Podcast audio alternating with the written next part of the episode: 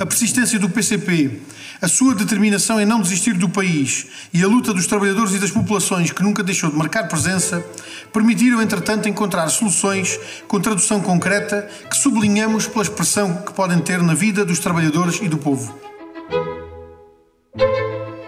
Viva! Está com o Expresso da Manhã. Eu sou o Paulo Baldaia.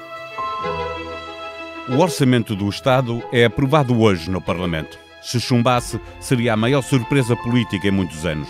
O PS escolheu o PCP para aprovar o orçamento de 2021, depois de ter aprovado o suplementar deste ano, com as abstenções do PSD e do Bloco de Esquerda.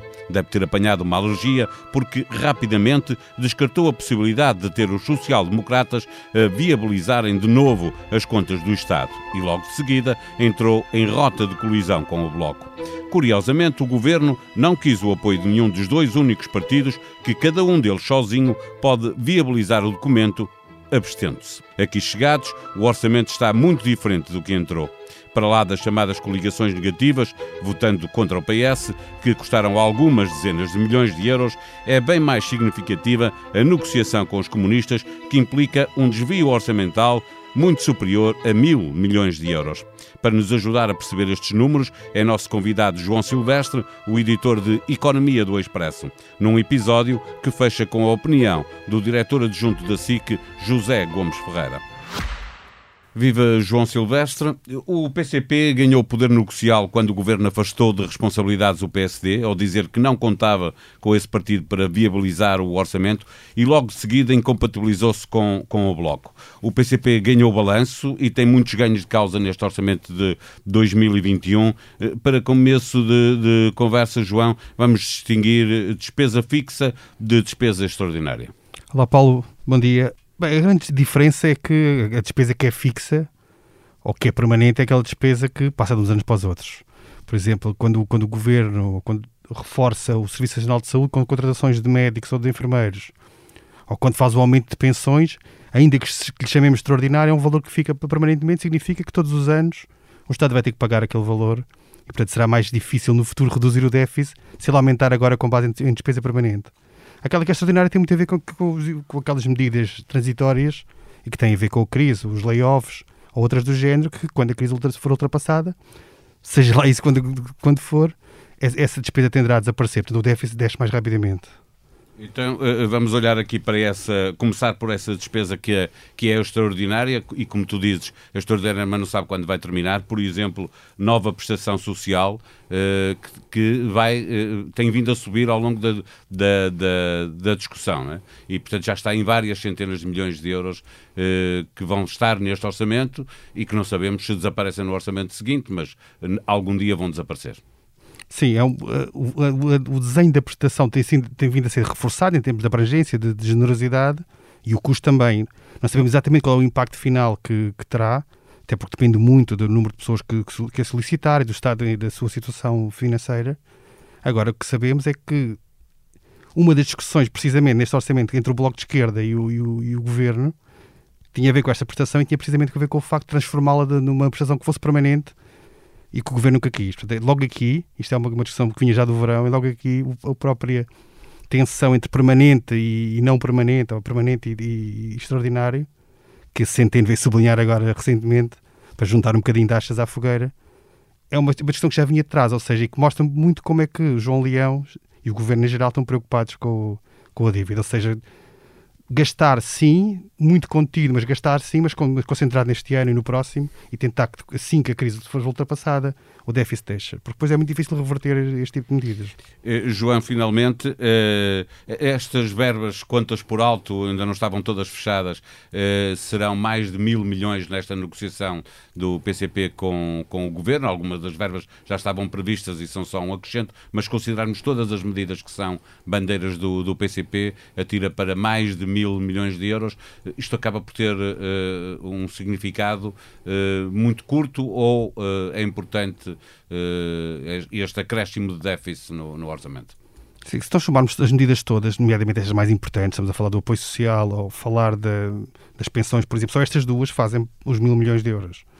A medida como um todo e não, não só o acrescente que foi feito nesta negociação.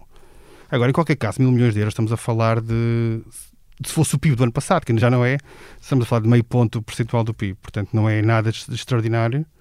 Mesmo que... que chegue a um ponto percentual, consideras que eh, nesta altura, perante a crise que estamos a viver, eh, pode ser justificado, embora é sempre uma opção política, obviamente. Sim, eu acho que neste contexto, obviamente que todas as medidas devem ser pesadas para ver a sua, a sua eficácia e o custo que têm, mas neste, neste contexto, tudo o que for feito para mitigar os efeitos sociais da crise e a próprio efeito económico e também do outro lado da saúde para, para ter um serviço que funcione de forma mais eficaz parece-me justificado.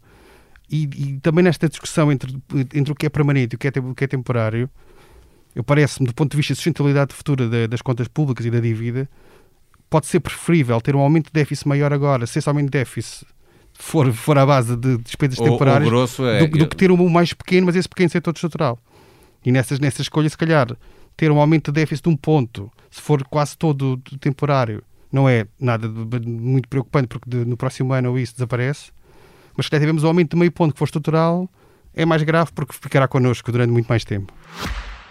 Os valores mais significativos das propostas apresentadas pelo PCP e aprovadas pelo PS são de medidas que não se repetem, como sejam prestações sociais extraordinárias, layoff ou investimento público. Mas há despesa de várias centenas de milhões que é despesa fixa e que vai pesar em orçamentos futuros.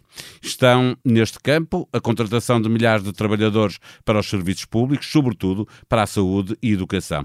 Tempo de ouvir o diretor adjunto de informação da SIC, José Gomes Ferreira.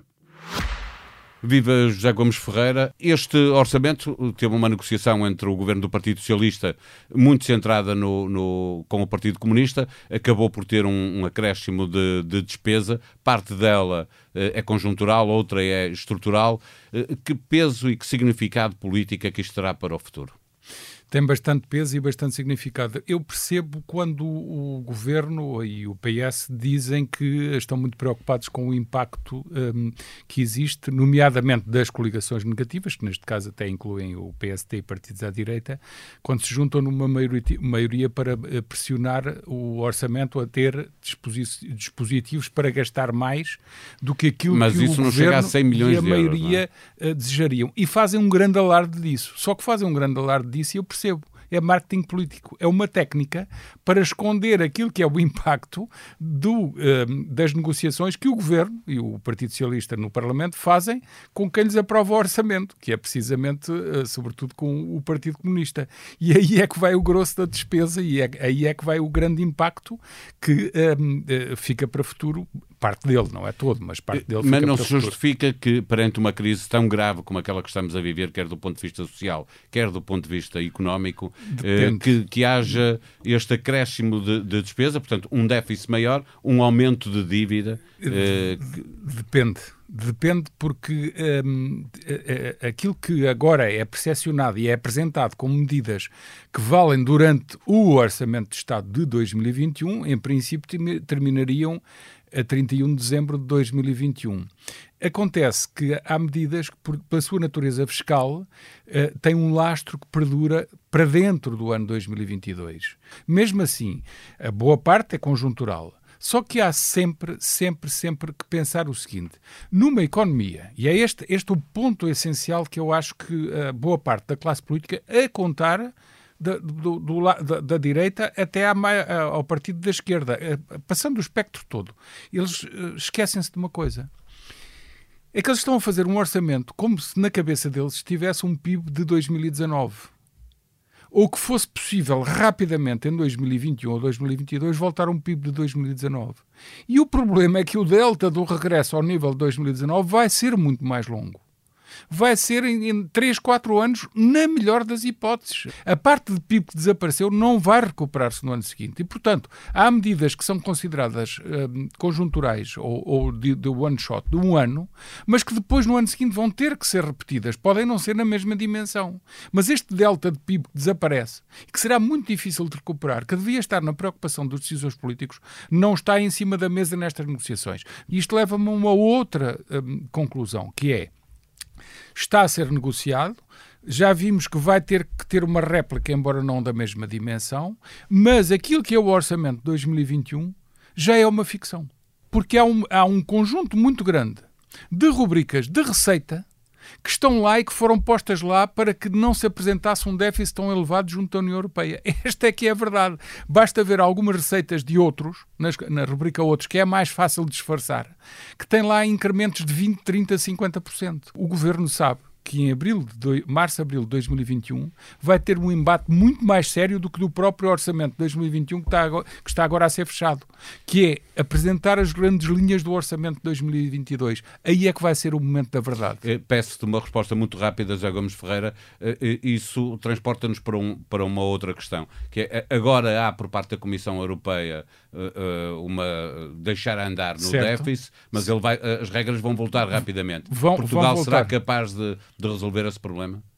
Hum, Com a rapidez que ele vai exigir, não é? A minha previsão, que, que, só me vincula a mim, é que vai haver crise política durante o ano de 2021 por causa desta questão. É que o, o próprio vice-presidente europeu e o, e o, comissário da Economia um, já disseram que 2021, a expressão é, é, é quase cínica. 2021, eh, Portugal e outros países com dificuldades podem estar descansados porque não se aplica a regras do Tratado Orçamental. Ponto. O que é que isto significa? Que em Temos... 2022 Ora, aí está. Que eles não garantem que em 2022 não aplicam regras. E se as aplicarem, nós temos que ter um déficit controlado abaixo dos 3% e um déficit estrutural muito pequeno que tem que andar a poucas décimas acima de zero. E isso vai ser muito difícil de conseguir, se não quase impossível. Eu acho que é a razão pela qual, ou em abril, ou em setembro, outubro do ano que vem, eh, acho que virá ao de cima a impossibilidade de governar com um, uma, uma, um, um, de mosaico, novo, de novo um mosaico, pântano. Na sequência disso, mas um mosaico de possibilidades de aprovação do orçamento que será naturalmente reduzido, porque os apoios à esquerda vão ser menos, os apoios à direita menos serão ainda, e é quase impossível haver uma continuação de, desta solução governativa com aquela estabilidade que António Costa queria. Depois disso, ver se há o que é que resulta de uma nova definição política, mas eu acho que não vai passar sem eleições legislativas.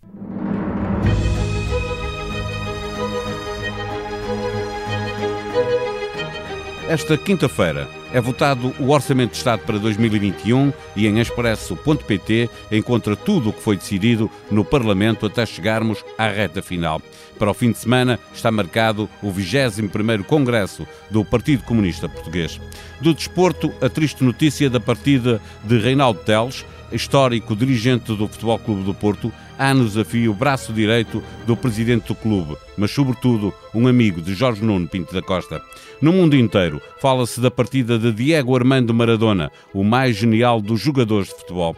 Todas as histórias, todas as reações à morte do astro, mas também as fotos que marcam a vida e os golos que mostraram como não há ninguém igual a ele.